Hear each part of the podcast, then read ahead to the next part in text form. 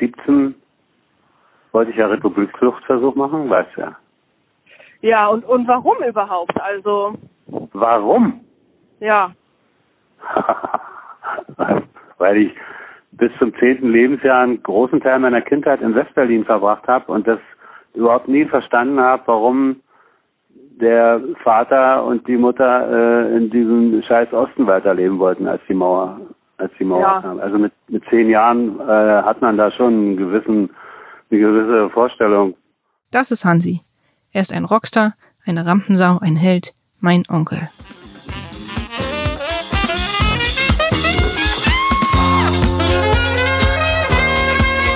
Ich hau ab. Die Geschichte einer Republikflucht.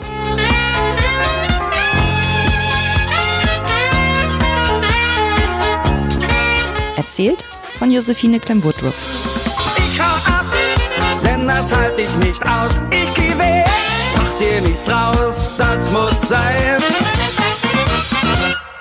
Es ist 1969. Der 17-jährige Hansi ist vor über zwei Monaten von zu Hause abgehauen und wollte in den Westen abhauen. Doch er wurde erwischt, verhaftet, gefoltert.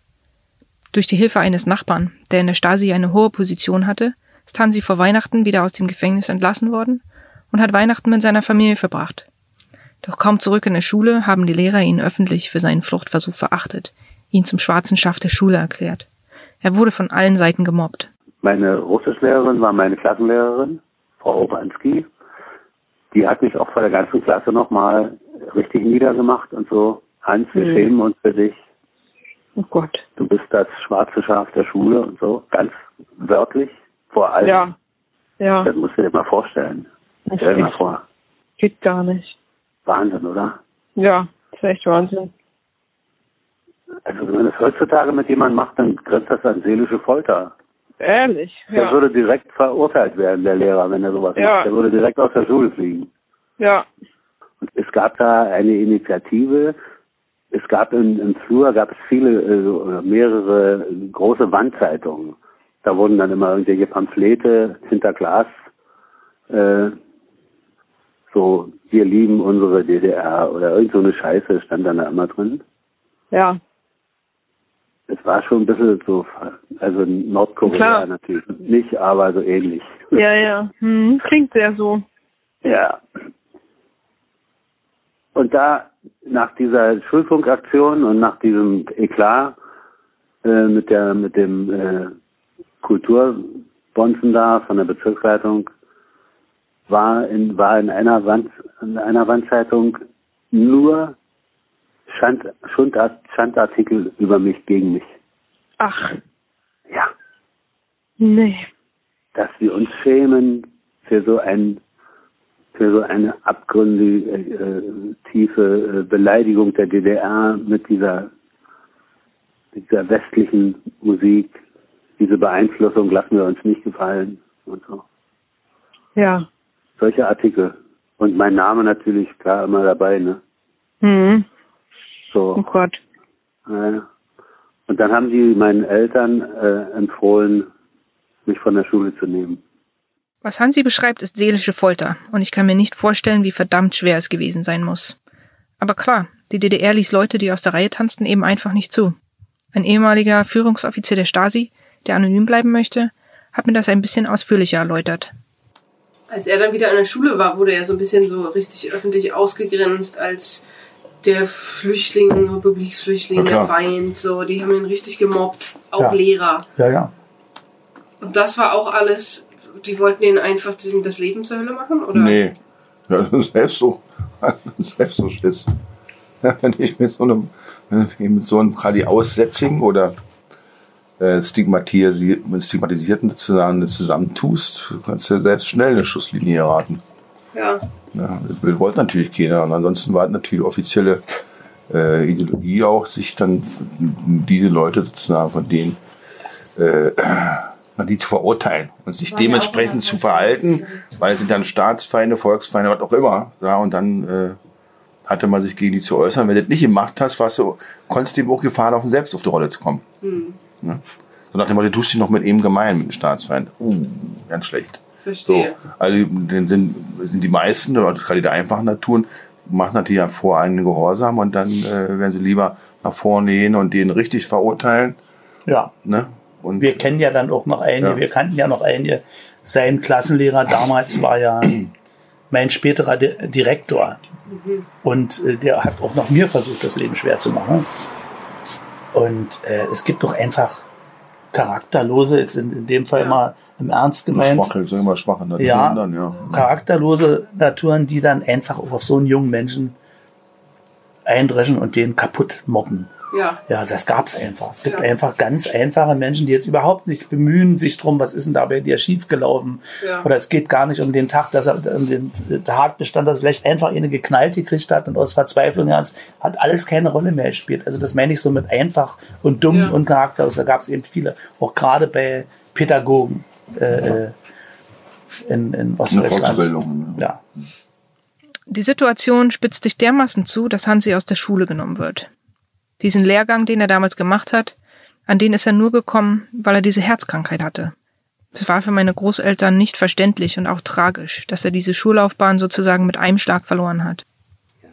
Ich bin ja dann, als ich aus der Schule geflogen bin, äh, musste ich ja auch zu meinem Betrieb. Ich habe damals Abitur mit Berufsausbildung gemacht. Das heißt, ich habe Industriekaufmann gelernt bei NACO, bei Nahrungsmittelkombinat Cottbus. Und da habe ich mich eigentlich mit dem Direktor ganz gut verstanden. Ich glaube, dass der mich mochte.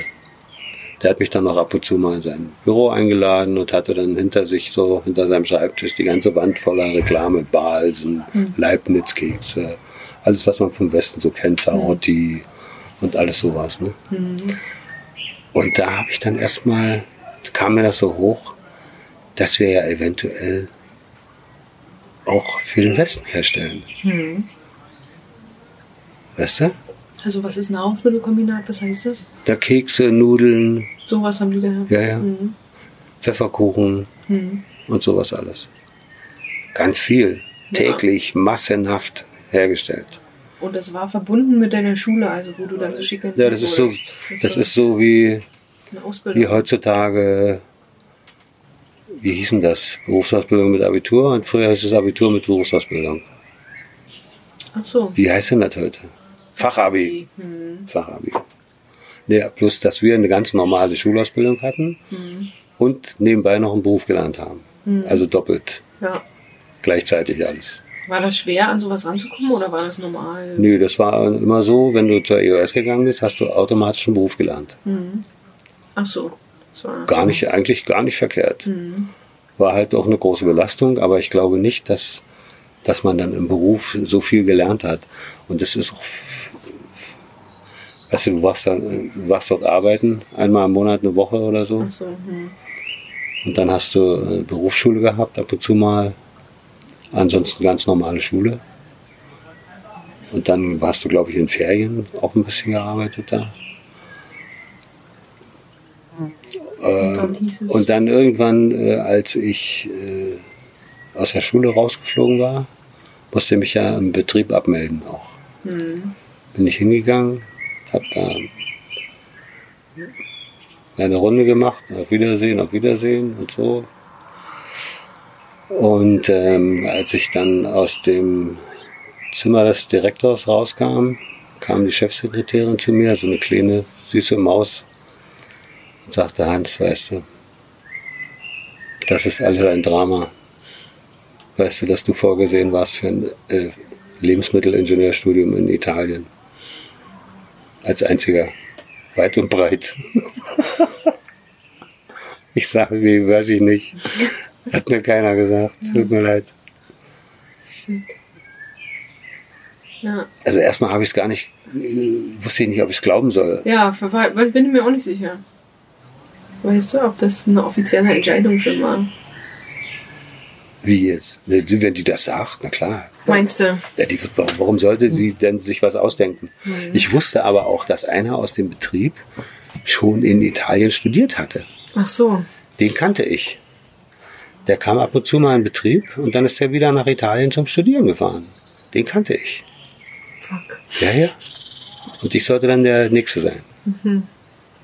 Clever eigentlich. Ja. Klar. Eigentlich ist das clever, dass die im Westen die Leute ausbilden lassen, gerade Lebensmittel, Kekse und Ja. Süß- Süßigkeiten und Nudeln und ja. alles sowas, um bei sich zu Hause eine gute Ja. Qualität zu erzeugen, Ja. beziehungsweise äh, westliche Produktionsverfahren Und hast du dich da anzuwenden. ordentlich geärgert oder? Nee. Nee. Ich habe so, eigentlich habe ich gedacht, naja, das mal stimmt. Mhm. So, Auch meine erste Reaktion, ja. ja. Ähm, ja. und dann, ähm, Aber ich meine, warum soll die mir das sagen? ja, um dich Das zu ärgern. Obwohl, wenn du dich mit ihr gut verstanden hast, dann nicht, aber Nee, die war immer super. Ja. Also obwohl man konnte im Osten nie wissen, wenn irgendwelche Leute aus, äh, die war nun nicht die höhere Ebene, aber sie war immer eine Chefsekretärin. Mhm. Der irgendwelche Leute, die über dir standen, was gesagt haben, was daran jetzt wahr ist oder nicht, das kann man, kann man nicht wissen. Aber jedenfalls hat sie es gesagt. Mhm. Aber Ja. Ähm, interessanter Punkt. ist ein interessanter Punkt. Mehr auch nicht. Ja. Also, ja. Mir ist das komplett neu, dass es damals sogar die Möglichkeit eines Auslandsaufenthalts gab. Aber der ehemalige Führungsoffizier der Stasi bestätigt das, auch wenn mein Vater das Land Italien an sich bezweifelt, wie man im folgenden Gespräch hört. Hatte er mir auch mal erzählt, Hansi, dass nach, er war ja dann irgendwie aus der Schule geflogen und von seiner Berufsausbildung und so. Und dass äh, die in der Berufsausbildung zu ihm gesagt haben, Hansi, du bist so dumm, du wärst eigentlich vorgesehen, nach Italien, in Italien zu studieren. Mhm. Dass das vielleicht, wie du sagst, so, dass das Opa vielleicht das schon für ihn eingefädelt hat oder so. In Italien hätte er nicht studieren können. Haben Italien sie ihm war, aber gesagt. ja, aber Italien war kein. Also es gab nur die Möglichkeit in Kuba, Angola, Mosambik, diese ganzen Länder, die die soziale Unterstützung hatten. Ich, also ich kannte jedenfalls keinen, aber ich hätte in Angola studieren können. Was ich später kennengelernt habe, ist aber, da habe ich eben erst 1990 kennengelernt, dass der, der gerade der Genossenschaftsgedanke in Italien eben sehr ausgeprägt ist, gerade eben in den, im, auf dem Bausektor. Diese, aber diese italienischen Baugenossenschaften, die, die auch eine Finanzierungsinstrumente sich geschaffen haben. Und plötzlich fand er, weil ja im Osten gab es ja diese Produktions, die PGHs, Mhm. Produktionsgenossenschaft des Handwerks, ne? also auch äh, genossenschaftlicher Gedanke, dass die dann plötzlich nach der äh, äh, Einheit losgelegt haben oder über Brüssel da Fördergeld aufgetan haben und sich vor allen Dingen mit italienischen äh, Genossenschaften da verbunden, versucht zu verbinden. Also, Das kann schon sein. Also er. also kann sowas, ich- also ich würde nicht nicht ausschließen, Mhm. ja. Ich Denn ich war damals über so ein Programm auch dann 1919 in Italien gewesen, ja. Auf Sardinien da bei den äh, italienischen Baugenossenschaften. Wirklich, ja? Ja. Ach so, siehst du. Ja. Aber ich glaube nicht, dass das Ende der 60er Jahre. Aber man weiß es nicht. Also Ja. in Italien gab es ja auch wirklich Sacke und Pazzetti und wie sie alle Genau. hießen, gab ja wirklich auch eine sozialistische Tradition, eine Eine kommunistische. kommunistische Tradition, ja. Das ist natürlich extra bitter, zu wissen, dass Italien ihm so durch die Finger geglitten ist. Da Hansi sich also weiterhin nicht zügeln lässt und derartig gegen den Strom schwimmt, hat die Staatssicherheit natürlich immer noch ein Auge auf ihn. Und da war Thomas mal, also sein Vater, kam von der Schule und ist mal irgendwie wollte der vor der Straßenbahn noch schnell die Straße überqueren und so über das Gitter hopsen, weil in der Mitte war immer ein Zaun Ja. in Cottbus. Und da ist er zwischen Zaun und Straßenbahn geraten und ist gerade noch so mit dem Leben davon gekommen. Und da haben die mich gerufen von aus der Wohnung, weil es bei uns in der Nähe war, gleich. Ja, komm mal, der Thomas ist verunglückt und so. Und ich, oh Gott, mein kleiner Bruder, mein liebster Bruder und so. Da war aber nichts, der war nur erschreckt. Und der hat sich nicht verletzt oder so. Das wird er auch noch wissen, wird er bestimmt hab auch bestätigen. Ja. So, und kurz danach habe ich eine Vorladung gekriegt zur Klärung eines Sachverhalts zur Polizei und dachte, dass das damit zusammenhängt. Weil was anderes wusste ich nicht. So, und dann haben die mich da in die Klosterstraße gestellt in Cottbus, an der Stadtmauer, und haben mir das offeriert, dass ich da, äh, ob ich kein schlechtes Gewissen hätte. Ich sag, wie? Schlechtes Gewissen, warum? Naja, wir haben, wir haben sich, wir haben sich doch rausgelassen, wir hätten sie ja auch verurteilen können und so. Ja. So, dann, ja, wir möchten, dass du hier mal für uns ein paar, so, ich weiß nicht mehr genau, wie sie das ausgedrückt haben. Ja. Keine Ahnung. Ja. Und habe ich gesagt, ne, nee. Ich kann das nicht. Ich sage, ich habe schon damals, als ich äh, Kandidat der SED werden sollte, habe ich schon gesagt, dass ich mich dafür nicht reif fühle und das hat sich nicht geändert. Ja. so. Naja, gut, wir melden uns wieder. Und äh, da schreiben Sie mal hier. Ich sag, ich kann, was, ein leeres Blatt? ja, wir haben alles äh, mitgeschnitten. Und wir schreiben das dann hinterher drauf. Und wenn Sie jetzt nicht unterschreiben, dann bleiben Sie gleich hier. So. Sag ich, okay, ich habe ja nichts Besonderes gesagt. Ja. Kann ich dann mal unterschreiben. Ich weiß aber nicht, was die darauf geschrieben haben. Keine Ahnung. Ist mir auch egal. Ja. So, und dann haben die, und ich habe das, äh, habe gesagt, ich kann sowas nicht, ich mache sowas nicht, tut mir leid. Und dann verging eine gewisse Zeit und dann kam wieder ein Telegramm. Damals hat man ein Telegramm geschickt noch. Und wussten das Oma und Opa auch, dass da immer so ein Telegramm kam? Oder? Nee, nee, ich durfte da äh, ne, zur Klärung eines Sachverhalts. So kann ja jeder lesen. Mhm. Weißt du? Die wiss, nee, pass auf. Und dann, ach so, das kam noch dazu, ne? Wenn ich jetzt also mit meinen Eltern darüber spreche, dass die mich deshalb angesprochen haben, dann komme ich garantiert zwei Jahre in den Knast. Haben die zu mir gesagt. Und wenn die Polizei das zu dir sagt, dann glaubst du das. Ja. Weißt du? Weil ich war ja gerade erst raus, zwei Jahre. Ja. Und ich habe schon Musik gemacht. Ich wollte ja mein, mein Leben beginnen quasi. Mhm. Also hast du das für dich behalten. Das, Ich habe mit äh, Mutter und Vater darüber nie gesprochen. ja. Bis nach der Wende halt. Mhm. Ja. Doof, schön doof eigentlich. Ich hätte mit Vater darüber sprechen sollen. Der hätte seine Kontakte Der hätte mich schnell- da raus, also so, dass sie mich in Ruhe. Äh, die haben mich nachher natürlich auch in Ruhe gelassen, weil ich habe ja nicht mehr reagiert. Mhm. Solange bis sie mich auf offener Straße gekidnappt haben in Cottbus. Nee. Habe ich schon erzählt, ne? Mhm. Das ist echt krass. Ja, ja, das war nicht, das war nicht schlecht. Das war nicht schlecht. Da warst du einfach in der Sprem zum. Ich bin da lang gelaufen und da haben die an der Marktkirche, heißt das da, in der Mitte von der Sprem. Da ist dahinter noch die, äh, die war die Kneipe Postkutsche. Und dann gibt's so ein kleines Rondell, wo die Autos rumfahren konnten. In der Mitte war ein altes Pissoir, so ein, so ein, so ein WC-Häuschen von früher.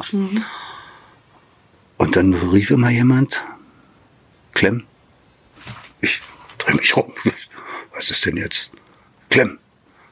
Äh, wie bitte? Und dann kam es aus der Richtung, bin ich in die Richtung gegangen. Warum bin ich da hingegangen, weiß ich immer noch nicht. Dachte, wenn mich jemand ruft, na ja, mal sehen, wer das ist. Ne?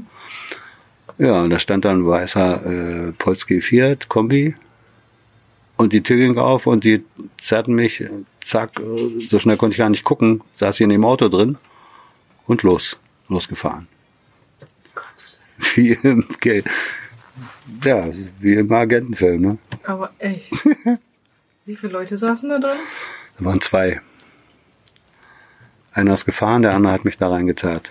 Wie alt warst du da? Das war also Das war, wo ich da 19, glaube ich, war. Ja.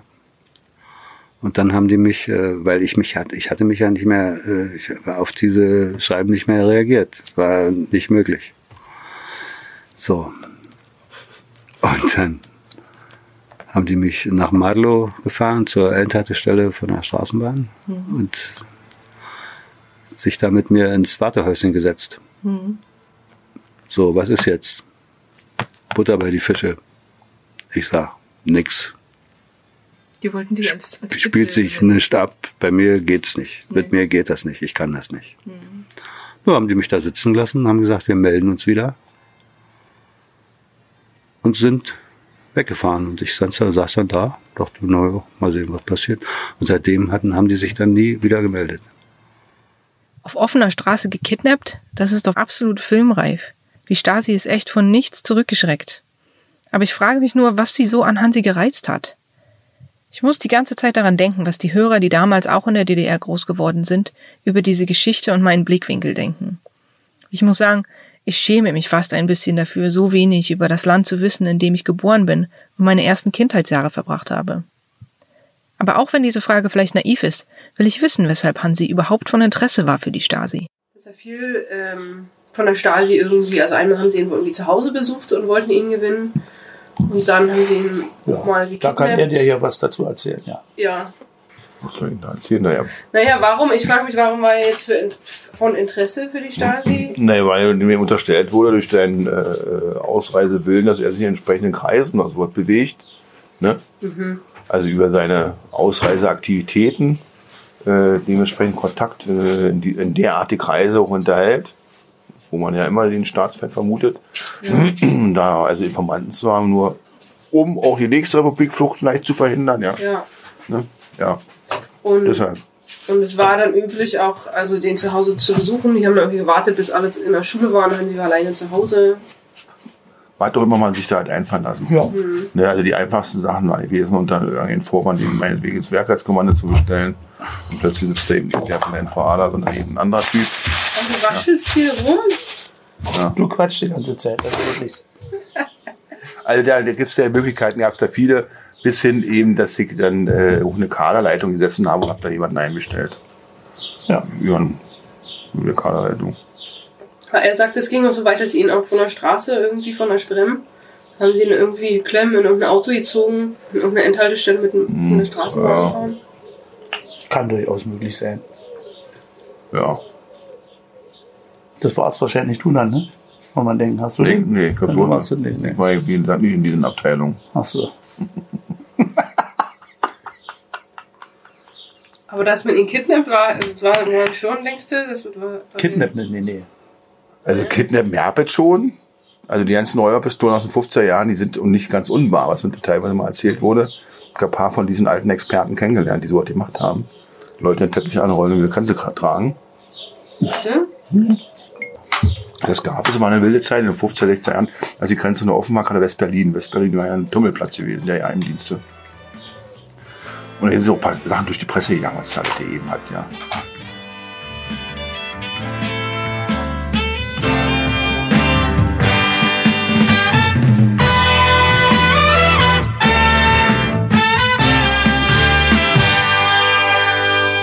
War es nur der Mai, der alles schöner macht? Ich war ja nur, bestand ja nur aus Musik und Texte und wie singe ich das und wer spielt an der Stelle was und warum muss das so. Und ich habe mich nur mit Musik beschäftigt. Naja, Gott sei Dank, das hat mich gerettet. Ja. Also absolut gerettet. Und vor allem wollte ich so gut sein von mir aus, so wie nur irgend geht. Weißt du? Wollte mich völlig hineinfallen lassen in die, in die verschiedenen Stilistiken und, und so. Und das habe ich so weit mir, manchmal ist es mir auch gelungen. Und manchmal vielleicht nicht. Ja. Aber ich habe nur dafür den Kopf gehabt.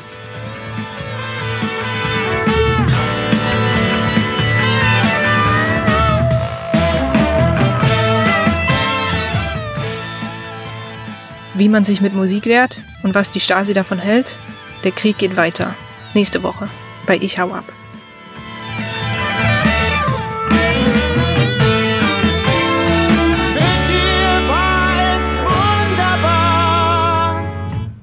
Und alles schien so klar. Und du sagtest mir, ich lieb dich, was auch nur. Ich hau ab ist ein Podcast von Lautgut. Das Team besteht aus Josephine Clem-Woodruff, Idee, Buch, Interviews und Erzählerin, Frieda Morische und Maria Lorenz Pool Artists, Produktion und Ruben Schulze-Fröhlich für Lautgut. Das tat gut und war nicht wahr. Mit der Originalmusik unter anderem von Hansi Klemm, Mondi, Modern Soul Band und der Klaus Lenz Big Band.